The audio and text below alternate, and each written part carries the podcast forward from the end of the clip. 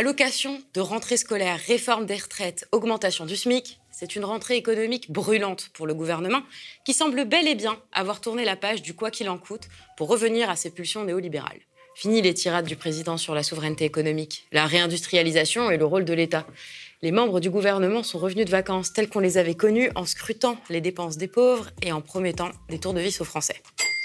Yacht, écran plat, voiture de luxe.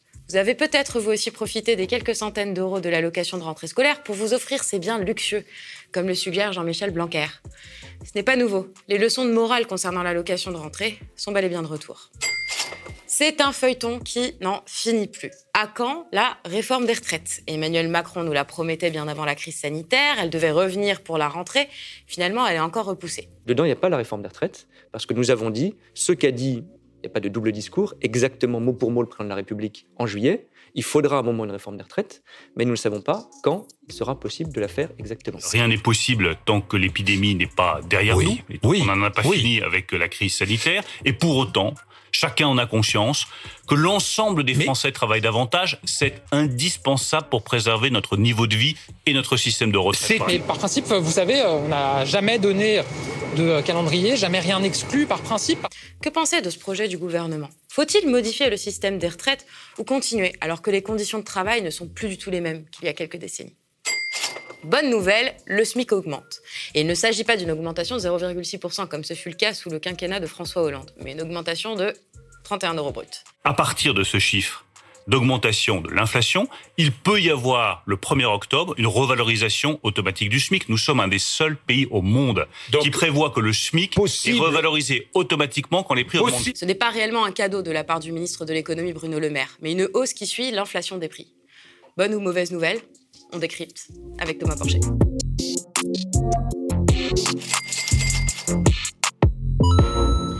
C'est la rentrée des classes. Et qui dit rentrée des classes dit achat de fournitures scolaires pour nos petites têtes blondes.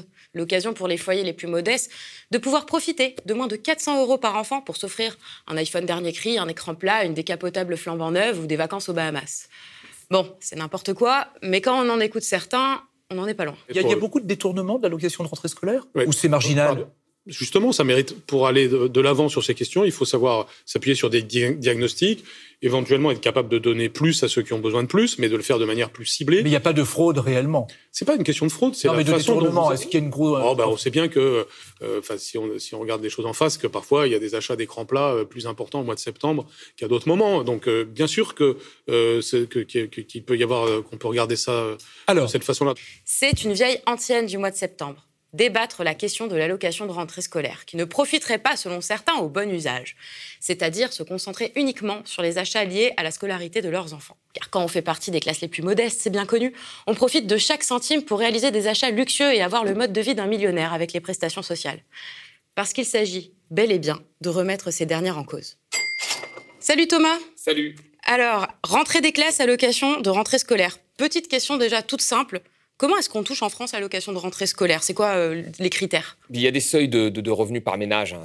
Alors bien sûr, ce n'est pas les revenus qui roulent sur l'or, hein. mais par exemple, si vous avez un enfant, il ne faut pas gagner plus de euh, à peu près 25 000 et, et quelques centaines euh, d'euros pour pouvoir être... Voilà, par an, bien sûr, bien sûr, pour être éligible à cette allocation.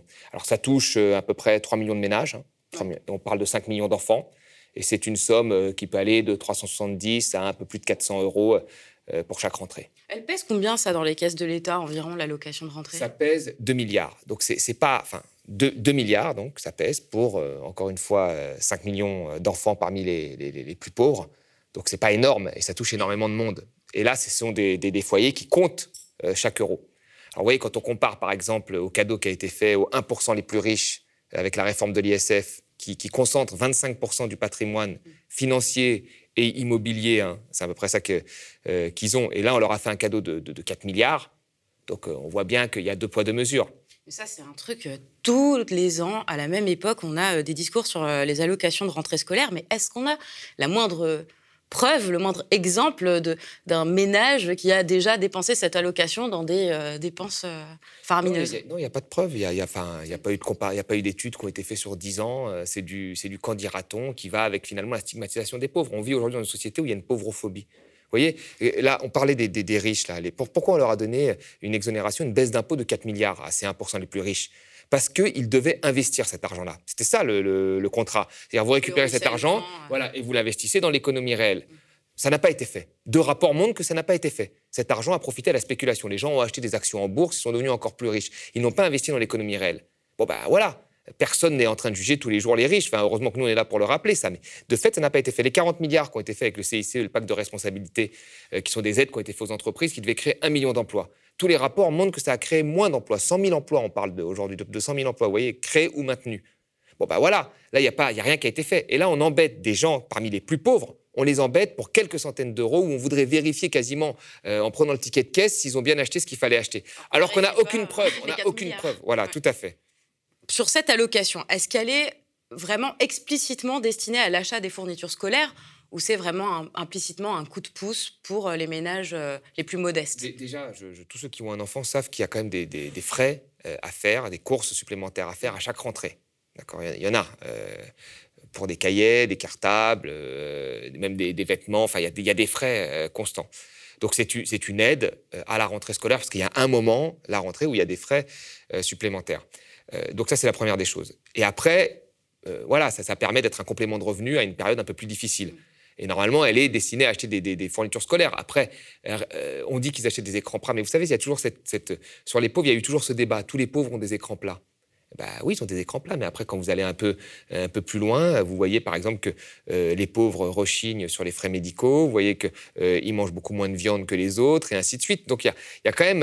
Euh, c'est pas parce qu'on a un écran plat qu'on est riche, il faut arrêter avec, cette, avec ce. ce, Enfin voilà, et on trouve dans les pays émergents des gens qui ont des écrans plats, qui n'ont pas de toilettes chez eux ou d'eau courante. Enfin, c'est des biens de consommation comme des autres, il faut arrêter de les porter en disant oui, regardez, cette personne n'est pas pauvre, elle a une paire de Nike, regardez, elle n'est pas pauvre, elle a un écran plat. Bah si, on peut être pauvre et avoir un un écran plat. Et aujourd'hui, tout le monde le sait. Et c'est le cas, y compris dans les pays en voie de développement, pour ceux qui, regardent, euh, qui surveillent un peu ces pays-là.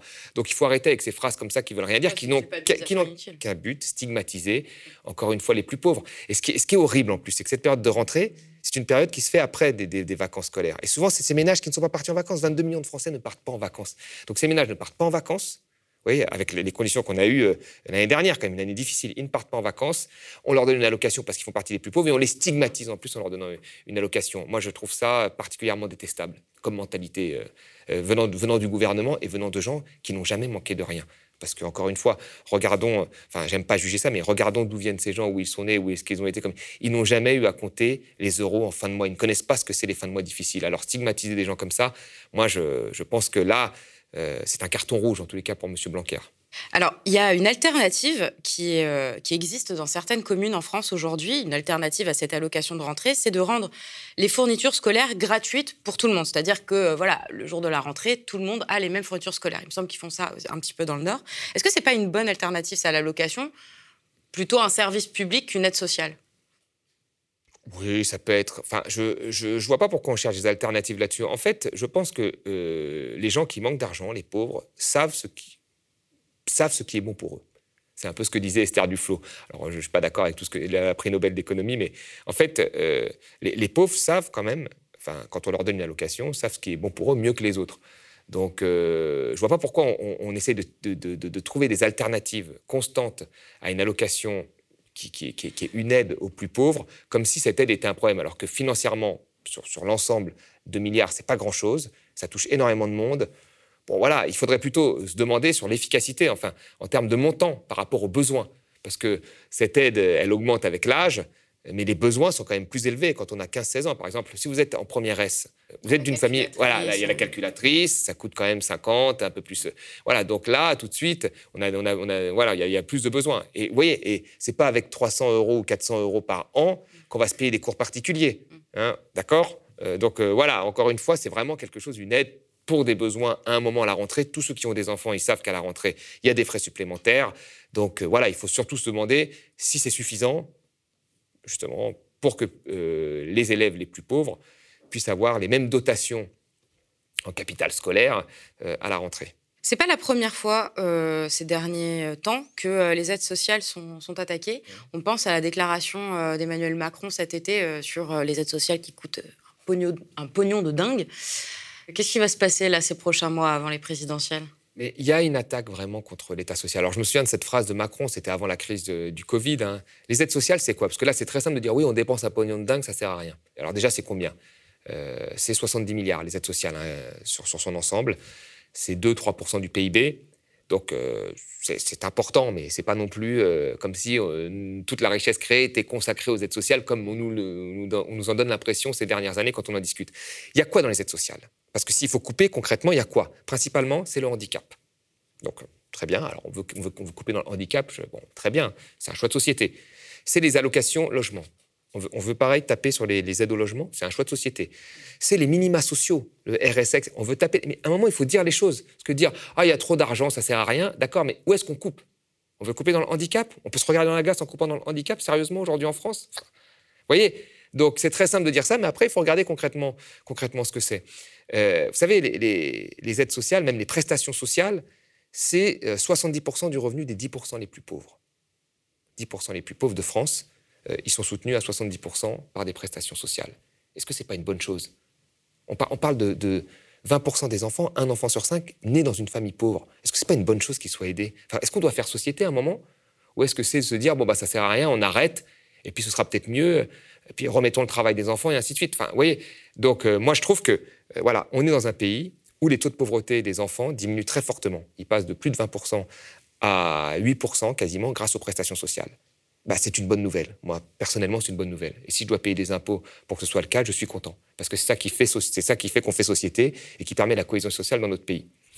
Alors, euh, il y a des petites dissonances euh, dans les membres du gouvernement, puisqu'il y a eu un petit rétropédalage euh, de Clément Beaune et Olivier Véran, qui, eux, ont défendu les allocations de rentrée scolaire en, contredisant Jean-Michel Blanquer. Qu'est-ce qui se passe là?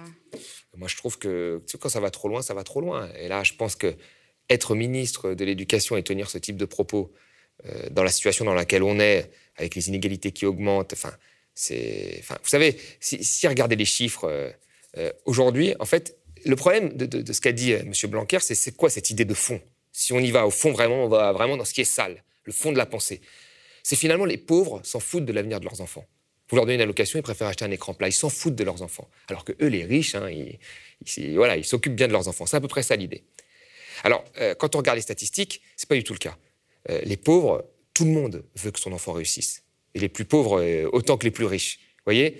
Sauf que les plus pauvres, parfois, ils ont moins fait d'études.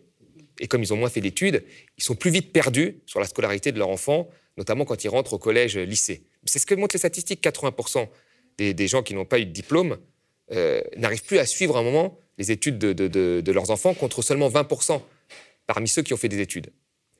Ceux qui ont fait des études, ou ceux qui ont les moyens, et qui n'ont pas fait d'études, mais qui ont quand même les moyens, s'ils n'arrivent plus à suivre, qu'est-ce qu'ils font? Cours privé. Cours privé, là, c'est un vrai business. Hein. On voit toutes les, dans le métro, vous avez des pubs partout de cours privés. C'est un vrai business. Quand vous n'avez pas de moyens, vous ne pouvez pas faire de cours privés. Quand vous êtes dans les plus précaires, vous avez souvent des horaires décalés. Donc, vous vous rendez moins dans les, dans les réunions parents-élèves, etc. Parce que vous travaillez de nuit euh, et vous avez des horaires décalés. Donc, la réalité, c'est que c'est un système qui fait qu'à un moment, les enfants des classes populaires ont plus tendance à décrocher euh, que les autres. Et je ne rentre pas après dans, tout ce qu'avait dit Bourdieu sur le fait que les programmes scolaires sont quasiment taillés sur mesure pour les gens les, plus aisés. Et nous savons tous, hein, et que quand vous avez des enfants qui arrivent à la maternelle, t'en as qui ont déjà un capital euh, social, culturel, humain, fort bien même qui savent lire avant d'aller au CP, c'est même plus l'école qui leur apprend à lire, quand d'autres peuvent avoir du retard. Donc vous voyez, et que l'école, en fait, elle fait en sorte de, conserver ces inégalités plutôt que de, les, que, de les, que de les résorber. Mais globalement, il y a derrière cette pensée, en fait, une pensée, en fait, moi je vous le dis, de, de pauvrophobie, de dire que les pauvres ils préfèrent un écran plat que l'avenir de leurs enfants, ce qui est parfaitement faux. C'est juste qu'ils n'ont pas les mêmes moyens. Et je pense que voilà, les, autres ministres se sont rendus compte que ça allait un peu trop loin. C'est-à-dire qu'on peut taper sur les aides sociales, on peut couper des, dotations aux collectivités locales, ce qui fait qu'on supprime, comme je vous l'ai toujours dit, des cours du soir dans certains lycées euh, à problème. Euh, on peut euh, critiquer les fonctionnaires, les fonctionnaires locaux, on peut critiquer les profs qui font tout le temps grève, ce que fait ce gouvernement depuis le début, mais on ne peut pas aller aussi loin comme Blanquer. Donc on montre un petit peu que voilà, on est encore conservé, concerné par le sort des plus pauvres. Oui, les aides sociales sont attaquées. Et si l'allocation de rentrée vise à aider la jeunesse et une forme d'égalité des chances, ne vous y trompez pas. Ce ne sont pas les seules aides dans le viseur du gouvernement. C'est une commande de la Commission européenne, c'est une exigence du gouvernement qui en parlait d'ores et déjà avant la crise sanitaire et qui reprend désormais son refrain. Le système des retraites doit être réformé. Mercredi dernier s'est tenu un conseil des ministres à l'Élysée pour faire le point sur les projets en cours. Pour le Premier ministre Jean Castex, les conditions pour réformer les retraites ne sont pas encore réunies. Et il convient donc de mettre à distance ce projet peu populaire et épineux pour le gouvernement. Le 22 juillet dernier, Emmanuel Macron avait déjà déclaré qu'il se refusait à mener à bien cette réforme tant que la reprise n'était pas assurée. Mais ne vous y trompez pas. La réforme des retraites n'est pas abandonnée et c'est un impératif pour Emmanuel Macron de la mener à bien avant la fin de son mandat. Thomas, brièvement, parce qu'on en a déjà beaucoup parlé, euh, le système des retraites tel que le préconise euh, le gouvernement, c'est quoi? Qu'est-ce qui change euh, concrètement? Alors, c'est une retraite à points, c'est-à-dire que vous travaillez, vous cotisez des points et ces points se transforment en, en retraite. C'est comme si vous amassiez une épargne et puis cette épargne-là sera votre retraite ensuite. Donc c'est 1 euro cotisé, 1 euro de retraite. C'est ce que veut Macron. Alors, il part du principe que c'est plus égalitaire. En réalité, c'est pas pas plus égalitaire parce que déjà, bon, il y avait toujours cette, cette euh, polémique qu'il y avait sur le discours de, M. Fillon qu'il avait fait au Medef. Vous l'avez dit, la valeur du poids, on peut la changer comme on veut. C'est-à-dire que là, on garantit un euro cotisé, un euro de retraite. De retraite, ça peut être demain un euro cotisé, 0,5 de retraite. On peut bouger cette valeur du point en fonction des équilibres financiers que l'on veut respecter. C'est M. Fillon qui l'avait dit devant le MEDEF, et c'est pour ça qu'il disait qu'il soutenait euh, la retraite à point. Et puis l'autre chose, c'est que ce système ne tient pas compte de la pénibilité du travail. Vous pouvez euh, avoir un travail pénible, ça vous incite à travailler même plus, plus longtemps, pour cotiser des points euh, et avoir une meilleure épargne. Est-ce que c'est quelque chose d'acceptable? Je ne crois pas. Et puis après, c'est quoi? On va faire bosser les militaires jusqu'à 65 ans, on va les envoyer au front, enfin au Mali à 65 ans. Enfin, c'est ridicule. Enfin, vous voyez, à un moment, il y a des travaux qui sont plus ou moins pénibles, et ces travaux plus ou moins pénibles font euh, des régimes spéciaux pour euh, la pénibilité de ces travaux. Je vais me faire un peu l'avocate du diable là, mais les retraites aujourd'hui, il y en a quand même qui sont très élevées. Alors évidemment, je ne parle pas euh, des petits profs ou des salaires les plus modestes. Il y a certains, certaines retraites qui sont au-dessus de quand ils étaient actifs. C'est quand même quelque chose qu'on entend évidemment peu à gauche, mais est-ce que c'est un argument qui est viable pour, à droite? Est-ce que tu es sûr de ça? C'est un argument que j'entends beaucoup, moi. Oui, non, parce que après, euh, il y a beaucoup de gens qui prennent. Après, c'est vrai euh, qu'il y a certaines dans le cas, dans le cas des chauffeurs, mm. euh, RATP et tout, il y a des gens qui prennent comme s'ils avaient une carrière entière. Mais rares sont ceux qui font une carrière entière. Donc, ils ont rarement la retraite qui a indiqué s'ils avaient fait tant d'annuités. Enfin, non, non, non. Il faut... Je pense que quand on regarde depuis 50 ans le taux de remplacement, le taux de remplacement des salaires, ça diminue ça, reste quand même assez élevé, mais ça diminue. Aujourd'hui, ce qu'il faut quand même rappeler, c'est que notre système reste très efficace. La retraite par répartition que l'on a reste très efficace. Alors, il y a peut-être des trous un petit peu dans la raquette qu'il faudrait combler, mais globalement, euh, le taux de pauvreté des retraités est le même que le taux de pauvreté des salariés. C'est unique au monde. C'est unique au monde, ça. Vous voyez, donc on arrive à avoir un, taux de remplacement des salaires qui fait que les gens euh, arrivent à garder euh, aller à un niveau de vie à peu près, enfin, en tout cas, ne pas basculer dans la pauvreté. Donc, l'idée, c'est de se dire que au-delà d'un certain âge, quand on a travaillé, ben on a le droit à une, vieillesse un peu plus euh, heureuse, le repos et avoir ce salaire, de remplacement. Mais le problème, c'est quoi? Le problème, c'est en fait que euh, pourquoi on fait cette réforme? C'est la seule raison. Hein, c'est pas que ça fonctionne mal. C'est que au bout d'un moment, ben, il va y avoir des déficits. et oui, voilà, mais il va y avoir des déficits. Il va y avoir des déficits parce qu'il va y avoir de plus en plus de vieux. C'est ça. Donc, s'il y a plus en plus de vieux et qu'il y a de moins en moins d'actifs qui financent cette retraite-là, il va y avoir un problème. Mais le problème, c'est que le choc démographique, on l'a déjà fait. On l'a déjà fait. En 1970, on avait trois retraités pour 10 actifs. Trois retraités pour 10 actifs. Donc là, tout allait bien. En 2017, on avait six retraités pour 10 actifs. Vous voyez? Donc, on a, c'est énorme. Et là, en 2040, selon les projections, hein, on aura 7 retraités pour 10 actifs. Donc, on a doublé notre nombre de retraités pour 10 actifs les 30 ou 40 années passées. Est-ce qu'on a changé quelque chose? Non. Là, on va juste prendre un retraité en plus sur les 20 prochaines années. Comment on a fait pour maintenir notre système de répartition? Eh bien, on a consacré plus en pourcentage de PIB d'argent en retraite. On est passé de 7 à 14 Là, il suffirait de consacrer un peu plus de PIB à, à nos retraites et le système serait à l'équilibre. Et c'est parfaitement logique. S'il y a plus de vieux, on doit consacrer plus de richesses aux vieux. Je veux dire, ce que veut faire le gouvernement, c'est pas consacrer plus de richesses aux vieux. Et donc, comment on fait? Ben, On baisse leur pension. C'est tout. On garde le même pourcentage de PIB pour les vieux, mais il y a plus de vieux. Donc, on va baisser leur pension.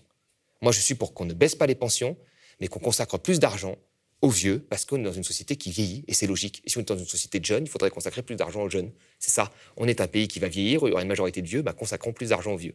Alors, je continue d'être l'avocat du diable, hein, je suis désolée. Tu parlais justement de trous dans la raquette. Est-ce qu'on ne peut pas considérer que certains régimes spéciaux font partie? Parce que c'est plutôt injuste que certains qui ont bien négocié euh, leur retraite euh, d'après-guerre, je dis pas que je suis d'accord, hein, que certains qui ont bien négocié leur retraite d'après-guerre soient encore très bien payés, euh, encore une très bonne retraite par rapport à d'autres qui ont des retraites très modestes. Bah, bah oui, bien sûr que un chauffeur Uber va avoir une retraite euh, beaucoup plus dure que probablement un, oh, un, cheminot. Euh. Non, mais, après, c'est voilà, moi, je je, pense pas qu'il fasse aligner euh, au plus précaire. Sinon, dans ce cas-là, il faut plus de SMIC et on est tous en, contrat, on est tous des auto-entrepreneurs, que ce soit dans l'enseignement ou dans le journalisme ou ailleurs. Et, je pense que ce soit pas, c'est pas ça la solution. C'est pas ça la solution. Non, non, il y a déjà les régimes spéciaux euh, c'est qu'une petite partie des, retraites. Hein. Ça, concerne euh, de mémoire un pourcentage très faible des, salariés. Et puis après, euh, Macron au début n'en voulait pas. Il a dit ça sert à rien. Et puis très vite, on s'en souvient, avant le Covid, il a commencé à lâcher pour les policiers, les danseurs de l'opéra, petit à petit. Donc il a refait les régimes spéciaux. À un moment. Mais je veux dire, est-ce que, l'armée est un régime spécial C'est plutôt normal. Je veux dire, on va pas envoyer quelqu'un de 70 ans, 65 ans et dire je veux travailler plus, envoyez-moi. Enfin, c'est pas possible. Enfin, voyez, peut-être que peut-être que ce serait plus sympathique, il y aura peut-être plus de paix. Enfin bon, mais bon, je, non, mais je sais pas parce que peut-être que les mecs au bout d'un an ils se rendraient compte que ça sert à rien, euh, compte tenu de leur expérience, euh, les, interventions, je parle, ou, moins. Mais, mais, là, voilà, à un moment, il faut des régimes spéciaux pour pour des métiers qui sont plus pénibles. pour toi, c'est ce qui justifie les régimes spéciaux. Bah, les régimes spéciaux, c'est la pénibilité du travail. Et comme nous n'avons pas tous la même pénibilité, un prof peut travailler. Moi, j'ai vu des grands profs à l'université qui, qui, avaient du mal à quitter leur boulot, même des grands profs de médecine hein, qui avaient du mal à quitter leur boulot à 70 ans. Euh, voilà, et qui veulent garder des directions. Et parce, que ça leur plaît, parce qu'ils sont encore actifs, etc. Vous voyez, euh, je vous dis, je ne suis pas sûr que, euh, puisse, que, ce soit bien qu'un conducteur, un cheminot ait 70 ans. Je ne suis pas sûr que ce soit bien pour la sécurité, pour plein de choses. Alors, que penser de l'argument qui a encore été donné par Xavier Bertrand très récemment de on vit plus longtemps qu'avant, donc on doit travailler plus? Oui, ben, je sais pas. Est-ce qu'on vit plus longtemps en bonne santé? C'est pas sûr voyez? Et en même temps, euh, il faut. En fait, ces gens-là, ils oublient qu'il y a 5 millions de chômeurs. Ça, ils ont l'air de l'oublier. On a l'impression que là, on est au plein emploi. Il y a 5 millions de chômeurs, donc il y a 5 millions de personnes qui demandent à travailler, donc beaucoup de jeunes. Ça, c'est la première des choses. Deuxièmement, ils ne vivent pas dans une société réelle. C'est-à-dire qu'il y a beaucoup d'entreprises qui préfèrent se séparer de leurs seniors de plus de 50 ans parce qu'ils coûtent cher, parce qu'ils les voient comme des gens moins motivés, et ils préfèrent s'en séparer pour reprendre un jeune, justement, qui vont payer moins cher. Vous voyez? Donc, il y a le chômage le plus élevé, il se trouve chez les jeunes, mais chez les vieux aussi. Vous voyez? Donc euh, les pré-retraites, etc. Voilà, les entreprises, elles sont très contentes euh, de se séparer de leur personnel euh, âgé qui commence et ainsi de suite. Donc la société montre qu'on n'a pas trop envie de faire travailler les vieux plus longtemps déjà. La société comme elle fonctionne, vous voyez. après, voilà, c'est la solution de facilité. Tu fais travailler, quelqu'un plus longtemps, donc tu vas équilibrer les, les, systèmes de retraite quand tu fais tes calculs sur un coin de table. Mais dans les faits, c'est même pas sûr qu'on les fasse travailler plus longtemps parce que beaucoup d'entreprises n'en veulent pas. Et puis après, se pose la question quand même de, des gens en eux-mêmes. Quand vous interrogez des, gens de, de, 40 ans, vous leur dites est-ce qu'ils pourraient avoir le même travail 20 ans plus tard? Vous avez une majorité de gens qui vous disent non, je ne pourrais pas, je ne tiendrai pas. Donc quoi, on va les, on va les fouetter pour qu'ils travaillent plus longtemps? Quelle efficacité ça, ça va avoir? De faire travailler un mec 3 ans de plus quand il a plus de 60 ans quelle efficacité ça va avoir Ça dépend des boulots. Si vous êtes encore directeur de je ne sais quoi, euh, prof, etc., là, vous êtes content. Si vous écrivez des bouquins, vous pouvez travailler. Euh, non, mais, non, non, mais prof d'université, je parle, ah parce que vous donnez très peu de cours, vous faites de la recherche, vous êtes dans votre bureau, vous pouvez commander les gens, vous êtes content. Voilà, prof, grand prof de médecine, là, il y a un débat sur un grand prof de médecine qui doit aller à la retraite. Il veut pas aller à la retraite, il est, très, capable de, diriger son IHU, euh, il veut rester. Voilà, là, il n'y a pas de souci. Il y, en a d'autres dans certains métiers qui veulent continuer à, à, bosser, être écrivain. On peut être écrivain à vie il n'y a pas de problème. Mais après, euh, je ne sais pas moi, si euh, être, caissière à plus de 60 ans, euh, c'est fatigant. Vous avez souvent déjà des problèmes de, au bras, vous êtes fatigué. Enfin voilà, il y a des métiers où on ne peut pas les exercer toute leur vie. Hein. Ils sont plus pénibles que les autres. Donc il faut tenir compte de ça. Si on n'en tient pas compte, on fait comme si ça n'existait pas. On fait comme si le monde du travail ne, ne, ne, licenciait pas les plus vieux. On fait comme s'il n'y avait pas de chômage jeune. On fait comme s'il n'y avait pas 5 millions de chômeurs. Bah, très bien. Si on fait un coin de table, on peut dire des choses comme, comme Xavier Bertrand. Ça plaît à une certaine élite, mais concrètement, euh, c'est pas souhaitable. Et, je ne sais même pas si c'est réalisable. Il y a quelque chose qui me chagrine dans cette affaire. Euh, quand même, pour, euh, pour le gouvernement, c'est un saut périlleux, juste avant les élections présidentielles, de parler de réforme des retraites. C'est très peu populaire en France de toucher aux retraites. C'est un coup à avoir des manifestations, etc. Et en plus de ça, ceux qui votent massivement à toutes les élections, ce sont les retraités. Donc euh, c'est quand même un, coup à se mettre les retraités à dos, ce qui n'est quand même pas euh, souhaitable quand on va au présidentiel. Pourquoi c'est un impératif là, en fin de mandat? En fait, ce qui est dingue, c'est que tous les syndicats y sont opposés, y compris le patronat le MEDEF est opposé maintenant en l'état de faire. Parce que personne n'a envie là qu'il y ait des manifs qui repartent, euh, qu'il y ait des samedis qui bloquent, les commerces. Personne ne veut ça. Tout le monde veut que l'activité reparte, surtout qu'on n'a pas réatteint notre niveau d'avant-crise. Donc tout le monde veut que ça se passe bien. Donc tout le monde est opposé. Euh, les retraités ne seront pas touchés par cette réforme. C'est les jeunes. Hein. C'est au-delà de, à partir d'une certaine date qu'on va. Mais les retraités, eux, là, ils vont garder leur retraite. Donc bon, euh, mais quand bien même, quand bien même. Et c'est vrai qu'ils pourraient être contre. Mais la réalité, moi, je pense qu'on est juste dans la manœuvre politique. C'est-à-dire que là, on doit montrer qu'on a fait des réformes. Macron a fait énormément de réformes. Il a quand même réformé le droit du travail, il a réformé l'ISF, il a fait quand même des, enfin, il a fait quand même des choses, mais c'était en début de mandat. Voilà. Là, il y a la pandémie et tout. Il se dit à la fin, on va me reprocher. Ce il y a les gilets jaunes. Voilà. Il y a, voilà, il y a les gilets jaunes. Voilà, il a lâché. Mais à la fin, il se dit l'aile droite, mm. qui est importante. Hein. Bertrand est quand même assez haut dans les sondages. Hein. Donc, ce qui prouve qu'il y a une droite. Voilà. Donc il se dit l'élection se joue à droite. Et là, la droite dit, en plus la droite, un certain nombre de candidats se comparent à Thatcher, machin. donc lui, il se dit, la droite va m'attaquer sur le manque de réforme. Donc il faut, en fin de mandat, que je montre que j'entame une réforme euh, difficile, où beaucoup de gens ont reculé, hein, beaucoup de gouvernements de droite ont reculé, qui est la réforme des retraites.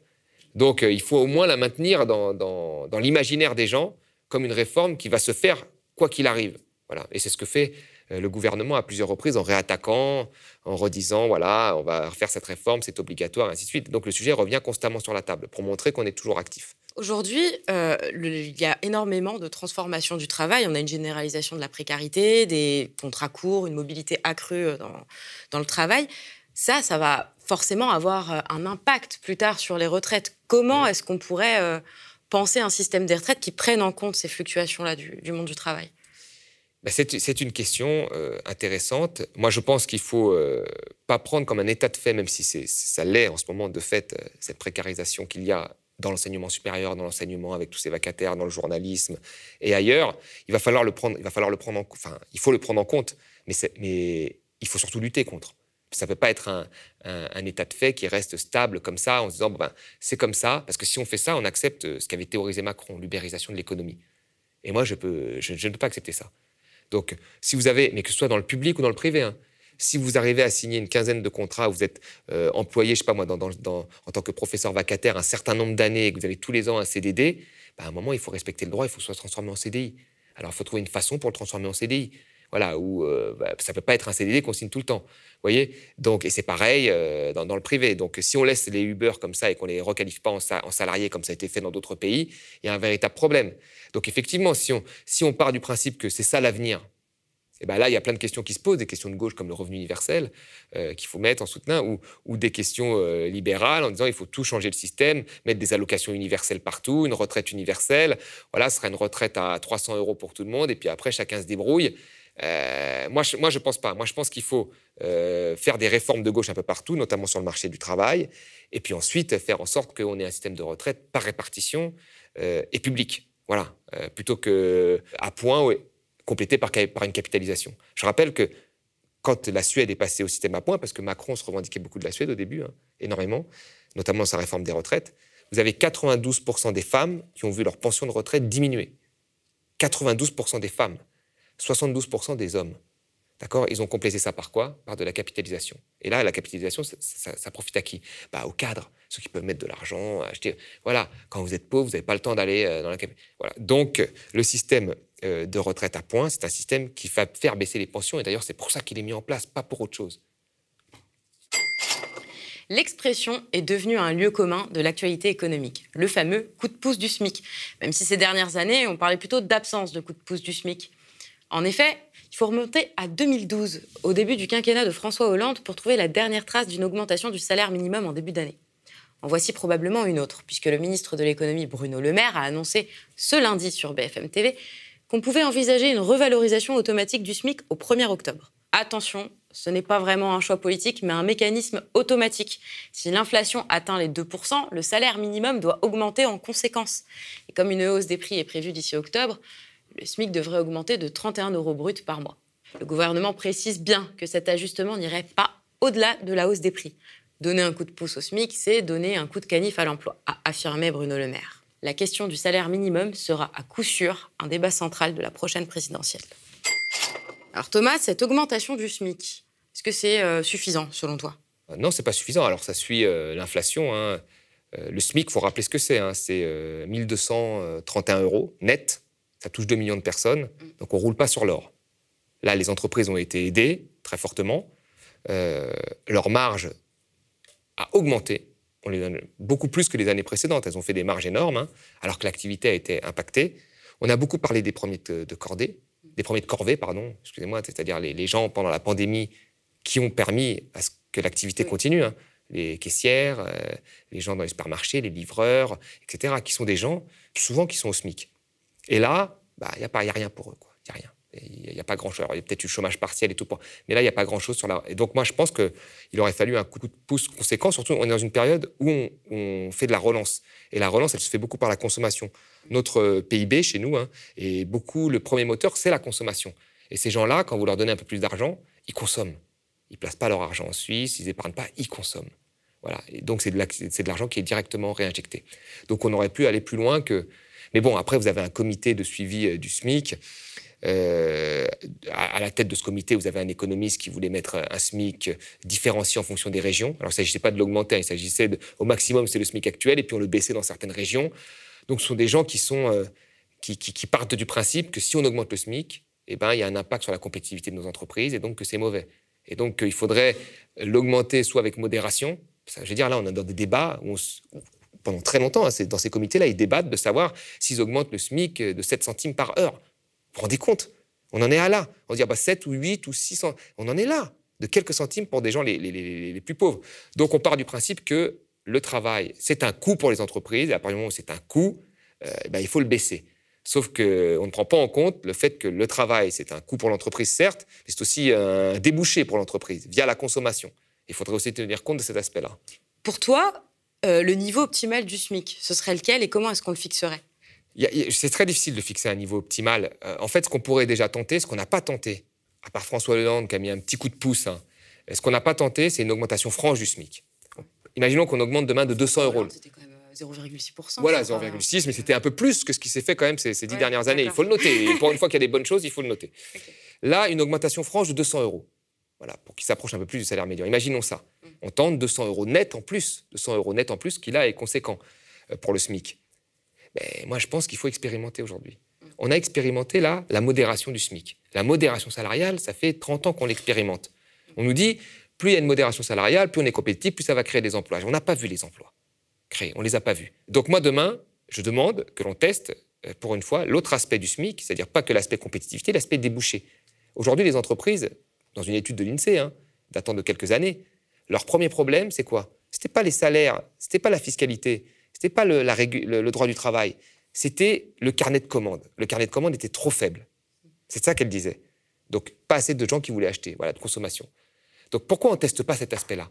Je veux dire, ce n'est pas parce que demain le SMIC va augmenter que des emplois vont être détruits comme ça. Enfin, comment on va faire euh, on, va, retirer des gens euh, à McDonald's, on va retirer des, des boulots de vigile, on va, les remplacer par quoi? Donc, euh, pourquoi on ne teste pas cette alternative? Moi, je pense que l'Espagne a augmenté très fortement son SMIC il y, a quelques, années de ça. Je pense que là, aujourd'hui, dans une économie comme la nôtre, qui encore une fois, dont la consommation est le principal moteur, dans un moment où on a besoin de consommation parce qu'on est en pleine relance, dans un moment où on a vu les salaires, les hauts salaires, exploser, parce que là, il y a une limite pour les, les, les 1%, les 10% les plus riches. Et là, on ne nous a jamais dit, ah bah, c'est un problème de compétitivité, parce qu'il y a des hauts salaires qui sont en entreprise. Là, ce n'est pas un problème de compétitivité, c'est que les salaires du bas où on parle de compétitivité. Donc, à un moment, on a vu des inégalités salariales augmenter. Pourquoi ne pas se poser une question simple? Bah, Augmenter le salaire des, des, des, des plus pauvres, hein, le, salaire minimum, euh, ce ne serait pas un problème, mais plutôt quelque chose de bien. Tous les autres salaires ont augmenté, on a besoin de la consommation. Ces gens-là consomment, ils n'épargnent pas, ils ne placent pas en Suisse leur argent, ils consomment. Pourquoi on n'augmenterait pas ça? Voilà, c'est une question qu'il faut poser, c'est une question qui devrait faire débat à la prochaine présidentielle. Je pense plutôt que d'autres questions annexes qui prennent trop euh, de place pour moi dans le débat à gauche en ce moment. À droite, euh, Valérie Pécresse propose une augmentation du salaire net des Français de 10% en baissant euh, les cotisations salariales. Et Xavier Bertrand, lui, parle d'augmenter le niveau de vie des salariés les plus modestes. Bon, c'est un petit peu près la même chose. Qu'est-ce que tu en penses? Bah, Moi, ce qui m'embête, c'est qu'aujourd'hui, quand on veut augmenter les salaires, on est toujours en train de bidouiller finalement euh, via la prime d'activité. Vous vous souvenez ça, les gilets jaunes, Macron, il est, il est, très bien. Macron, il a fait des cadeaux aux entreprises énormes et on doit augmenter les salaires. Ce n'est pas les entreprises qui doivent les augmenter. C'est l'argent public via la prime d'activité. C'est-à-dire c'est nous plutôt que les entreprises qui sont déjà aidées, qui devons euh, augmenter les salaires via la prime d'activité. Et là, pareil, on bidouille. Mais ce qu'a fait aussi Macron, il a enlevé une partie des cotisations. Voilà, il y a une différence entre le brut et le net, ça augmente un peu. On nous explique en fait depuis le début que les entreprises ne peuvent pas augmenter les salaires les plus faibles, parce qu'elles peuvent très fortement augmenter les salaires les plus élevés. C'est ce qu'on nous explique depuis Là, il n'y a pas de problème. Il n'y a jamais de débat là-dessus. On nous dit, bah, c'est normal, les gens sont productifs, leur salaire augmente. Parfois, il a été multiplié par je ne sais combien, mais c'est normal. Mais par contre, les salaires ne peuvent pas les augmenter. Donc, euh, non, non, moi, je pense que euh, si les salaires doivent augmenter, le SMIC, c'est l'État qui fixe le niveau les entreprises vont, s'adapter. Et je vous le dis encore une fois, elles savent s'adapter. Elles vont peut-être comprendre que parfois des, métiers payés au, SMIC ont une utilité et sont sous-payés. Et peut-être que ça motivera mieux leurs travailleurs. Si ça motive mieux leurs travailleurs, bah, ce sera un, gain de productivité pour, pour, pour l'entreprise. Et puis c'est voilà, c'est pas à l'État de bidouiller euh, les salaires euh, ou de prendre en charge l'augmentation des salaires. C'est aux entreprises de le faire. Comment ça a été accueilli cette euh, augmentation par le patronat? Le patronat, lui, ben, de toute façon, la, commission qui est en charge de ça, ce sont des grands économistes, des économistes qui sont toujours du côté plus ou moins mm. du patronat, donc, enfin, dans, leur choix en tous les cas, c'est-à-dire c'est la compétitivité, c'est il faut, voilà. Une augmentation du SMIC, ça menacerait pas la compétitivité des entreprises? Bah, c'est à tester. Moi, je ne suis pas sûr. Vous savez, la compétitivité, il y a les coûts. Oui, il n'y a pas de. Non, mais la compétitivité, il y a les coûts. Il y a aussi le produit qu'on fabrique. La compétitivité produit. Vous voyez euh, on, peut, on, peut, on peut comprimer les coûts autant qu'on veut d'une Renault. On n'en fera jamais une Mercedes. Vous voyez ce que je veux dire? Parfois, un bon produit ben, fait que justifier un différentiel de prix. Donc, il n'y a pas que la compétitivité coût. On sait, sait enfin, la compétitivité coût, on sera. miser tout sur la compétitivité coût, c'est finalement, au final, hein, c'est placer la France euh, dans des compétitivités avec des pays en développement. Euh, le Vietnam, la Chine, ce n'est pas souhaitable pour un pays comme la France. La France doit être à l'avant-garde de l'innovation, etc., plutôt que d'être à mi-chemin, euh, à vouloir concurrencer les pays de l'Est, puis après les pays de la Chine, ça ira. Il n'y a jamais de limite à ça. À la fin, on sera toujours trop payé. C'est le cas en Europe, c'est le chantage qui est fait aux salariés en Europe, c'est le chantage qui est fait. Euh, donc moi, je pense qu'il faut sortir de cette spirale.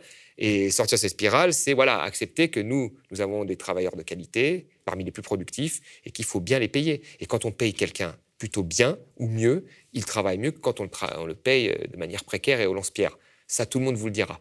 Euh, ça s'appelle le salaire d'efficience, tout le monde vous le dira. C'est la fin de cette émission. Merci de l'avoir suivi et de continuer d'être tous les lundis au rendez-vous de l'Instant Porcher. Si ce numéro vous a plu, n'hésitez pas à le partager sur vos réseaux sociaux et n'oubliez pas de vous abonner pour ne rien rater de notre émission Echo. Le média est indépendant et n'existe que grâce à vous. Pour nous soutenir, n'hésitez pas à nous faire un don ou à devenir sociaux. Et nous, on vous retrouve la semaine prochaine. Le média devient une coopérative. Alors pour garantir son indépendance, n'hésitez pas à devenir sociaux et à nous soutenir sur le mediatv.fr. Et pour ne rien rater de nos contenus, abonnez-vous au podcast.